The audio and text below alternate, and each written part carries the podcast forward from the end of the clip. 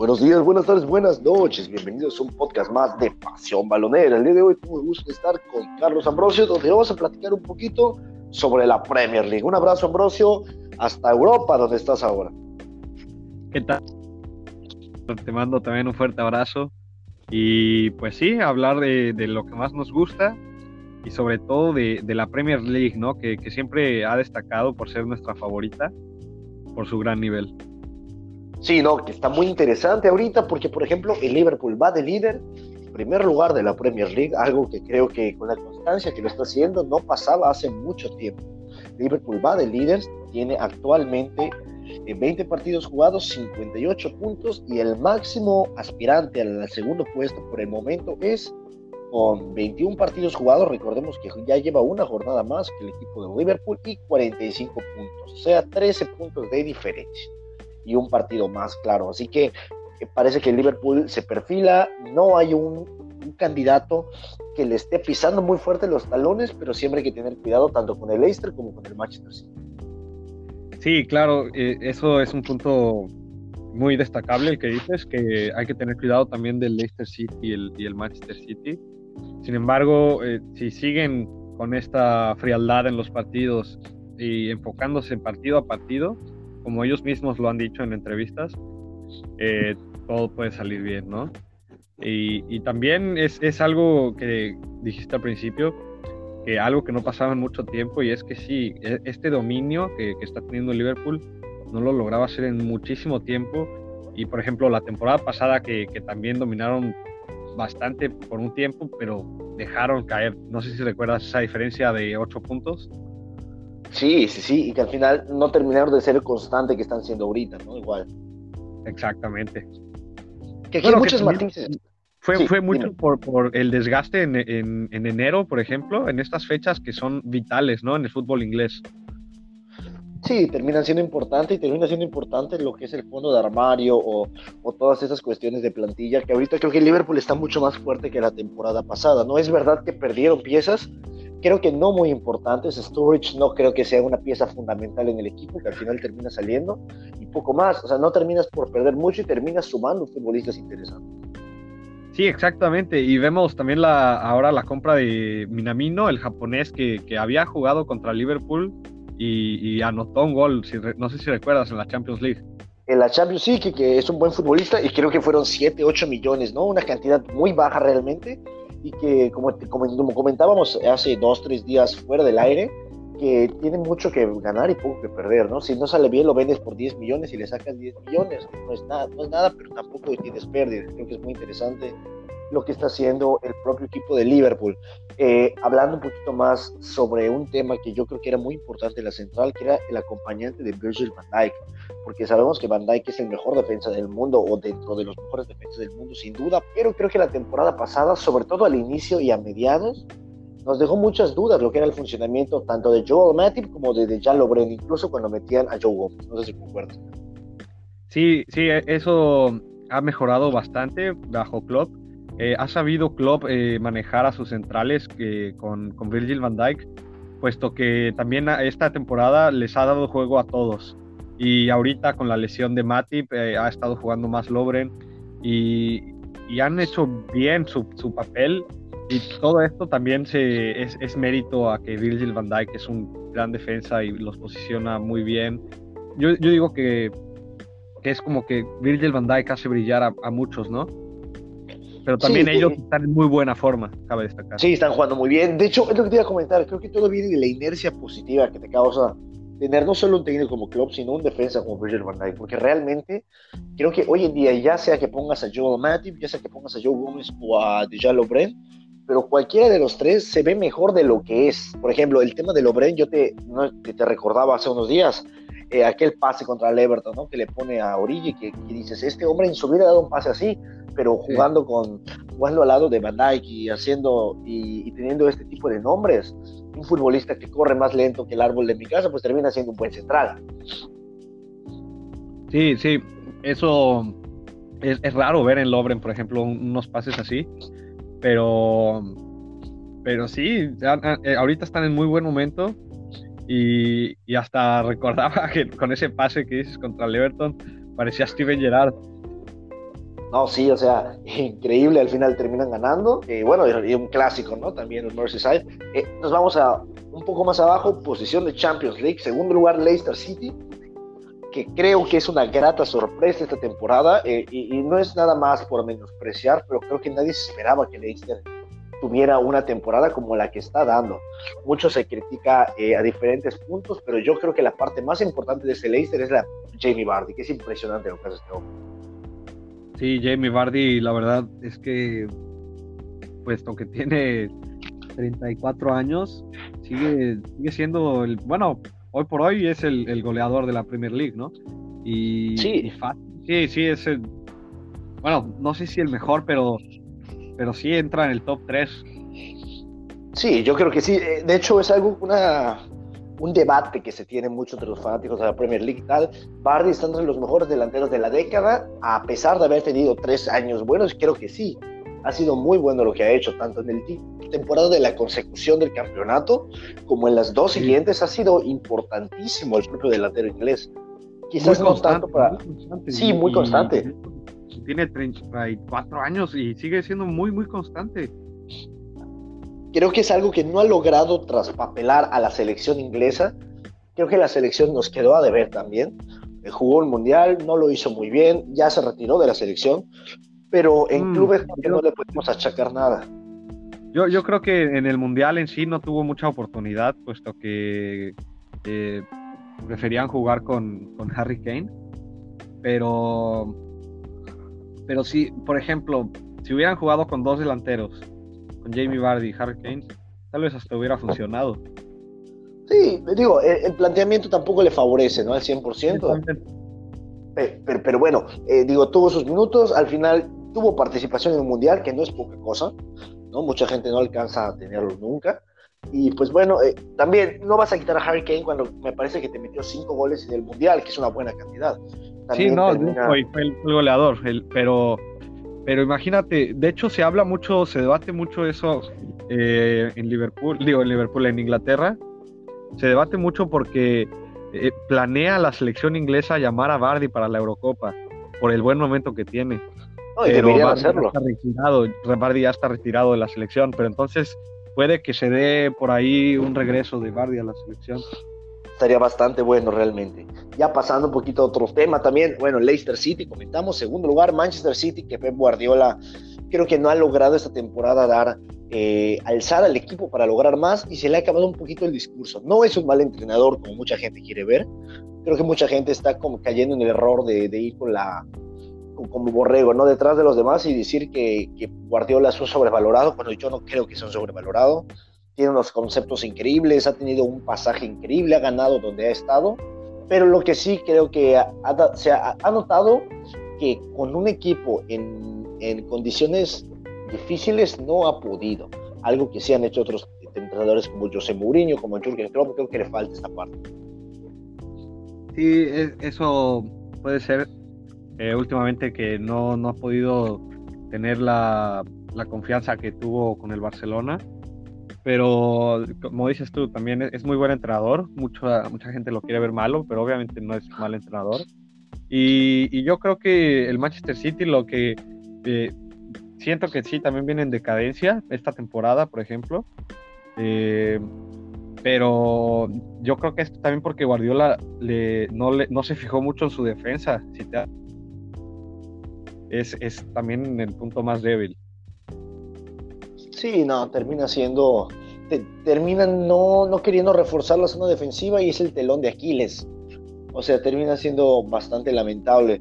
Y ha habido, eh, hay hombres a los que ponen zona defensiva como central que no lo es. Vemos, por ejemplo, el caso de, de Fernandinho que terminas usándolo como un central, al igual que el propio Rodri, que no son centrales. O sea, creo que, que hay conversiones que sí le salen, como tú recordarás cuando llega al Manchester City, bueno, el Guardiola a Fabian Delph lo usa como un lateral. Y, bueno, te termina funcionando, pero hay casos como el de Rodrigo o Fernandinho que quizás no te funcionan al 100%, aquí es donde debería reforzar un poquito la central, ¿no? Se te lesiona la port y se te descompone todo el aparato defensivo. Sí, sí, eh, de hecho es, es un punto vital que debería forzarse el Manchester City. Eh, pero veamos, ¿tú, ¿tú qué opinas? Si el Manchester City queda eliminado contra el Real Madrid en la Champions League, ¿deberían de correrlo? No, no creo. Eh, Guardiola es un hombre de proyectos largos y así va a seguir. No creo que vaya a ser corrido, pero creo que sería un, un golpe fuerte para todo este guardiolismo, fanaticada del tiki-taka, del toque, defensores de Pep, ¿no? Pero bueno, ¿cómo se también vamos a media tabla, un poquito más abajo, porque bueno, sabemos que está el Chelsea en cuarto lugar, el Manchester United el Manchester Solskjaer que no sé cómo lo hace, pero siempre termina por estar en lugares más altos de lo que se espera. Más abajo el Tottenham, sexto lugar, el Wolf de Nuno Espíritu Santo en séptimo lugar y el Sheffield que nos tiene maravillados a todos ya bajó hasta octavo lugar. Y en Enzo Ambrosio está candente parecía que estaban condenados al descenso, como era el Southampton, ya está número 12. También el Newcastle que se veía está en el 13 y en la zona de descenso tenemos a Watford City y al Norwich City.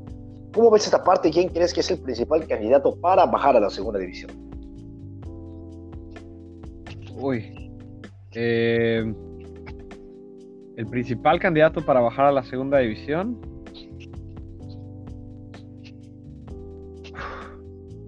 que está difícil, ¿eh? Porque puede que el, Watford esté muy mal ahorita, pero puede que. Pues le ganaron al Manchester United, por ejemplo. Es que la Premier League es. Eh, tiene de todo. Tú, sí, tú a quién ves como serio candidato ya. Yo, ya yo veo el Norwich enterrado. El Norwich ya no le veo ni opción. 14 puntos, 5 abajo del Watford, que es su, el lugar 19 Bournemouth y el lugar 17 que es la salvación está a 7 puntos. Yo lo veo muy complicado el equipo de Norwich. Al Bournemouth yo lo veo ya cayendo en, esta, en estos mares peligrosos. A un equipo que veo salvándose es el Watford. Yo al Watford no creo que se vaya a caer. Creo que el Watford tiene una plantilla mil veces superior a la que tiene un Norwich, ¿no? Tiene futbolistas interesantes, tiene futbolistas que te pueden resolver un partido, como es el caso de Troy Dean en la delantera, y veo muy complicado que, que caiga a segunda división, pero no se sabe. Más interesante. También el West Ham se va sumando a esta zona escabrosa de abajo. Uy. Sí, bueno, sí puede que el, Norwich sí, sí ya la tenga muy difícil. Eh, que también han tenido buenos partidos, pero pues no, no, alcanza. Y, ya para esta parte de la temporada ya todo se ve como muy diferente, ¿no?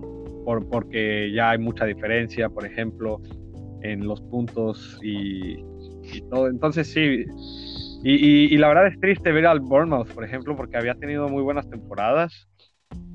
Y, y a ver dónde, si descienden, a dónde se iría Eddie Howe.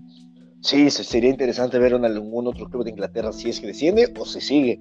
Me parece curioso, creo que al término de la temporada pasada, o veas, a inicios de la temporada, el Norwich de los que ascendieron se veía como el más fuerte el equipo del Norwich, el equipo de los Canarios. Sí, sí, sí. Y, termina estando hacia abajo. El Aston Villa es en el lugar 17, que creo que era uno de los lugares donde nos presupuestábamos que podía estar.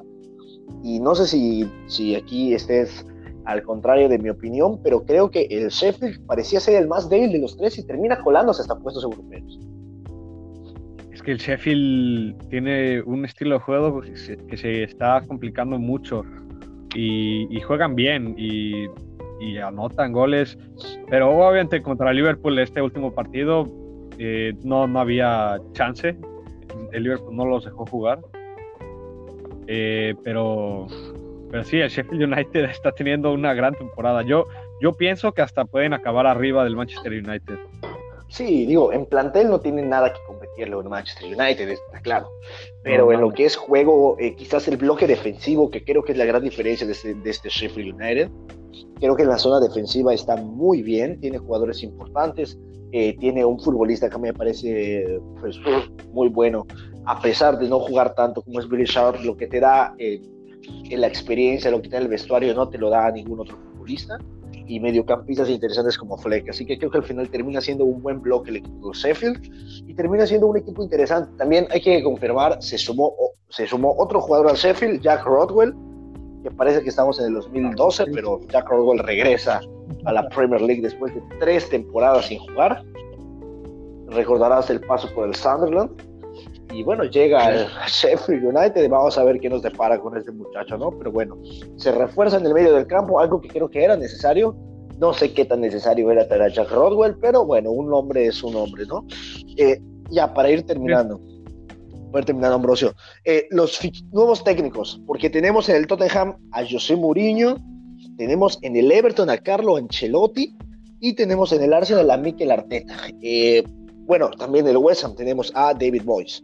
Cuatro técnicos creo que de buen cartel y creo que se va reforzando mucho la liga en cuanto a la dirección técnica. Creo que esto es muy bueno. Sí, la verdad es que es una liga que, que, en sí tiene mucho nivel y, y, mucho, un estilo de juego muy, ¿cómo te lo explico? Ya, ya muy, ya tiene un estilo de juego esta liga pero ahora con diferentes técnicos de diferentes países, eh, todo cambia bastante y, la verdad es que se vienen cosas grandiosas en el fútbol inglés.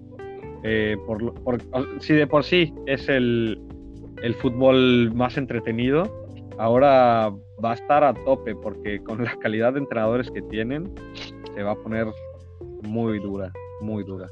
Sí, es lo que yo te comentaba, ¿no? Realmente Creo que una liga se debe reforzar primero por los técnicos, después pasas por jugadores. Y creo que Leicester City, el Leicester City, perdón, la Premier League lo está haciendo. Eh, técnicos como Ancelotti que ha ganado Champions, un técnico como José Mourinho que ganó una Champions con el maldito Porto, eh, técnicos de una, de una envergadura eh, importante y termina siendo, termina siendo muy bueno. Obviamente aunado a, a proyectos, ¿no? A, creo que aquí sí lo hace bien, pero sigue fallando un poquito lo que es el equipo, los equipos de la Premier League. Ya para ir terminando de la década de la Premier League, ¿con quién le queda? Uy. Está difícil, ¿eh? Mm, a ver, espera, dame, dame unos segundos. Yo ya tengo claro el creo que es, es difícil porque tenemos nombres como Robin Van Persie, bueno, Steven Gerrard creo que ya en el 2010 no era su mejor momento ni de lejos, ni, tampoco Frankie Lampard. Drogba tuvo un año bueno en la Champions League, poco más. Yo me quedo con Wayne Tal, vez, tal vez de esta década ya, ya no entrarían hombres como Frank Lampard, Steven Gerrard, Drogba, eh, tal vez ellos ya no entrarían en esta década, ¿no? Sí. O bueno, Van Persie todavía, ¿no? Van Persie quizás. Rooney todavía también. Yo, yo me quedo con Gwen Rooney o con el Kun Agüero. Lo del Kun Agüero es impresionante. Sí. Eh, mm, no, yo, yo me quedo con Wayne Rooney. Sí, yo estoy entre Rooney y Agüero. Creo que me quedaría con Agüero para llevarte la contraria. Pero los dos han sido impresionantes. Wayne Rooney ganó tres ligas estuvo cerca de ganar una Champions en el 2011 con el Manchester United. Eh, creo que en Inglaterra ganó lo que pudo por el equipo que tenía. Si no hubiera ganado un mundial, si hubiera estado en España, sin duda. Bueno, que, en Inglaterra nunca fue grandioso. Bueno, sí, eh, fue, es el máximo goleador, pero en, mundiales, por ejemplo, eh, siempre se faltaba ese buen Rooney, ¿sabes? Explosivo. Sí, porque. Pero. Sí, en un amistoso le. Pero lo hizo bien, en un amistoso terminaba metiéndole seis goles a Gibraltar, o sea, tampoco le puedes pedir mucho, ¿no? Exacto, exacto. Así que bueno, mejor futbolista de la década, para ti, buen Rooney. Para mí, el Kun Agüero. Tenemos jugado, también jugadores interesantes. Mejor portero, ¿con qué te quedas? De la década. Em, Yo lo tengo claro. Mira, tal, vez su, su momento ahorita no sea muy bueno, pero sí, tal vez De Gea. Yo igual, yo igual dejé David Gea es impresionante. Yo lo veo muy peleado con, con Peter Sedge. ¿Courtois? Creo que... Con Courtois yo diría. No, yo, yo fíjate que con De Gea, creo que De Gea es el, principal. Ha tenido muy buenos partidos. Ha tenido unos torneos increíbles. Creo que ahorita no está en su mejor momento, todo derivado de lo del Mundial con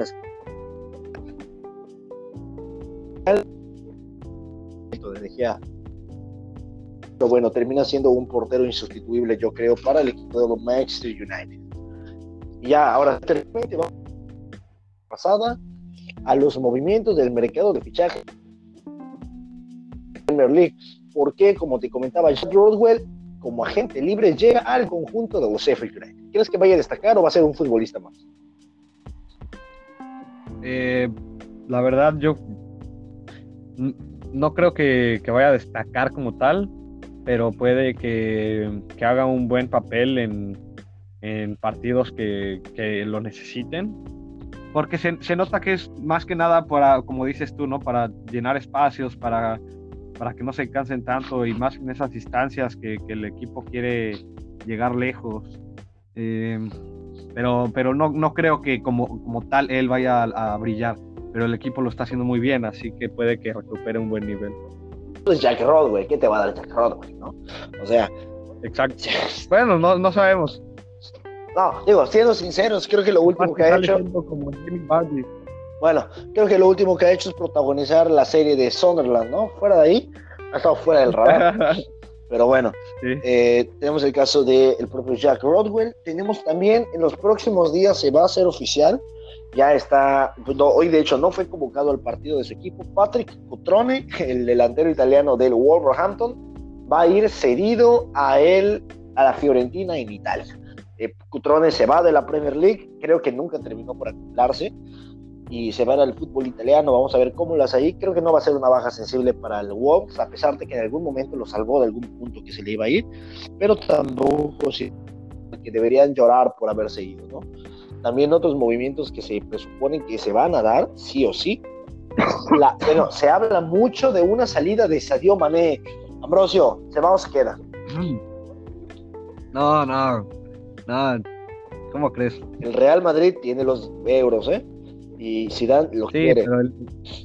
el, Liverpool también, también tiene dinero y ahorita no están en plan de vender jugadores y, te aseguro que él no se va a ir. Esperemos que no, esperemos que no. Eh, veamos cómo estará próximamente la, toda esta pelea de egos, ¿no? Por el, por el Liverpool, esperemos que al final termine por quedarse. Pero bueno, creo que va a ser interesante el, el ver cómo se desarrolla la delantera del, del Liverpool. Rápidamente, hay FA Cup. Hubo los partidos, vamos a dar los resultados rápidamente porque el Preston North End pierde frente al Norwich, que creo que el Norwich tenía que ganar, si no ganaba este ya estaba para matarlo. Termina ganando 4 por 2 con 3 goles de Adam Idag, el canterano, 3 goles de un canterano y uno más de Onel Hernández, el primer jugador cubano en la Premier League. Recordemos que defiende los colores del Norwich City. El Bournemouth, equipo de Eddie Howe, se da un respiro de la catastrófica Premier League que está teniendo y vence 4 por 0 al Luton Town con goles de Philip Billing, Callum Wilson y Dominic Solanke, que Solanke, que perdón, estornudos ya viene, que prometía, que prometía ser el salud y gracias, que prometía ser el Pelé de Liverpool y al final termina siendo nada, ¿no? Solanke.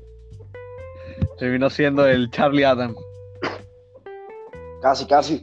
Que, que, recuerdo que de hecho estaba en la misma sub-20 que Tammy Abraham, ¿no? De delantero incluso prometía más Solanke que Abraham, y ve dónde está cada uno. Sí, porque Solanke había sido el goleador del, Mundial y, prometía más que Abraham, pero, pero ahorita ha cambiado bastante la cosa. Bastante. Wolverhampton empata cero con el Manchester United.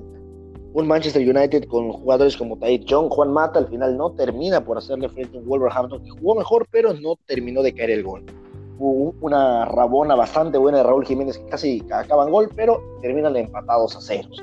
El Fleetwood Town pierde frente al Portsmouth 2 a 1, eh, donde el equipo del Fleetwood al 92 terminó metiendo un 2 a 1, pero no le fue suficiente para evitar caer frente al equipo visitante. De igual manera el Manchester City que se esperaba que goleara y lo hizo frente al Port Vale de la tercera división inglesa, 4 por 1 con goles de Sinchenko, Sergio Cunagüero, el joven Taylor Baylis y Phil Foden por parte del Port Vale anotó al minuto 35 un empate por gol de Tom Pope. Así que 4 por 1 el Manchester City que le pega al Port Vale como ya se esperaba. Y el Leicester City, el equipo de los Foxes que le gana al Wigan. El Wigan que también el Wigan es un mítico en Inglaterra. y, espérate, que mañana eh, eh, se enfrentan eh, el entrenador, el único entrenador que le ha podido ganar a Jürgen Klopp esta temporada, Carlo Ancelotti, se enfrenta mañana contra el Liverpool. Liverpool ¿Sí? Partidazo, el clásico de Merseyside, ¿no? Mañana a 10 de la mañana, hora México, para que lo tengan pendiente. También el Chelsea contra el Nottingham Forest, ¿no? El Nottingham Forest que tiene más Champions que el Chelsea. está enfrentando uno contra el otro, el Charlton Athletic contra el West Bromwich Albion, que el West Bromwich es uno de los claros candidatos para pasar a ascender a la primera división, el Middlesbrough frente al Tottenham de José Mourinho, el Sheffield contra el Field de la cuarta división, y entre otros partidos destacados, uno que va a ser muy bueno, creo yo, a pesar de ser de dos equipos de segunda división, que es el QPR contra el Swansea. Va a ser un buen partido de fútbol. Es un buen partido. Y, el Crystal Palace contra el Derby County de, que era de Frankie Lampard, ¿no? Que ahorita es un equipo que... De, Wayne Rooney es ahora, de Wayne Rooney sí, de, como y jugador.